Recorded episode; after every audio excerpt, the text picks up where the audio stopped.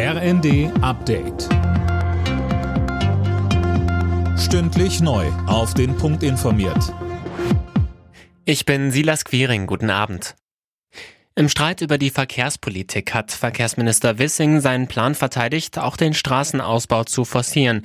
Die Grünen wollen mit Blick auf die Klimaziele nur Schienenprojekte beschleunigen. Wissing machte im ersten klar, dass auch beim Straßenbau Handlungsbedarf bestehe. Die Klimaziele wolle auch er erfüllen. Wir wollen das einhalten, was wir im Pariser Abkommen vereinbart haben. Ich möchte, dass Verkehr klimaneutral erfolgt und tue sehr viel dafür. Und wir brauchen jetzt in den nächsten Monaten vor allen Dingen einen Ausbau unseres Stromnetzes, damit die Elektromobilität in Deutschland auch funktioniert und die Bürgerinnen und Bürger damit keine negativen Erfahrungen machen. Wegen des Korruptionsskandals sitzt die stellvertretende EU-Parlamentspräsidentin Eva Kaili jetzt in U-Haft. Unterdessen haben Ermittler in Brüssel die Wohnung eines weiteren EU-Abgeordneten durchsucht. Mehr von Eileen Schallhorn.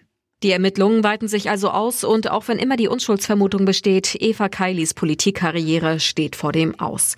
Morgen beraten Parlamentspräsidentin Metzola und die Fraktionschefs über ihre vollständige Absetzung.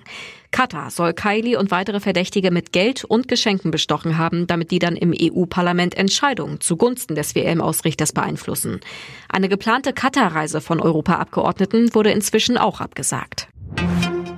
Gesundheitsminister Lauterbach geht davon aus, dass sich die Corona-Lage im kommenden Jahr deutlich entspannt. Im ZDF verwies er auf die aktuellen Varianten. Die seien zwar ansteckender, aber weniger gefährlich als die ursprünglichen. Das Virus habe sich in eine Sackgasse mutiert, so Lauterbach.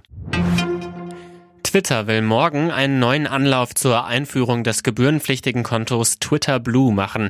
Wer möchte, kann sein Nutzerkonto damit von Twitter überprüfen lassen, um die Echtheit des Profils zu garantieren. Das kostet bis zu 11 Dollar monatlich. Alle Nachrichten auf rnd.de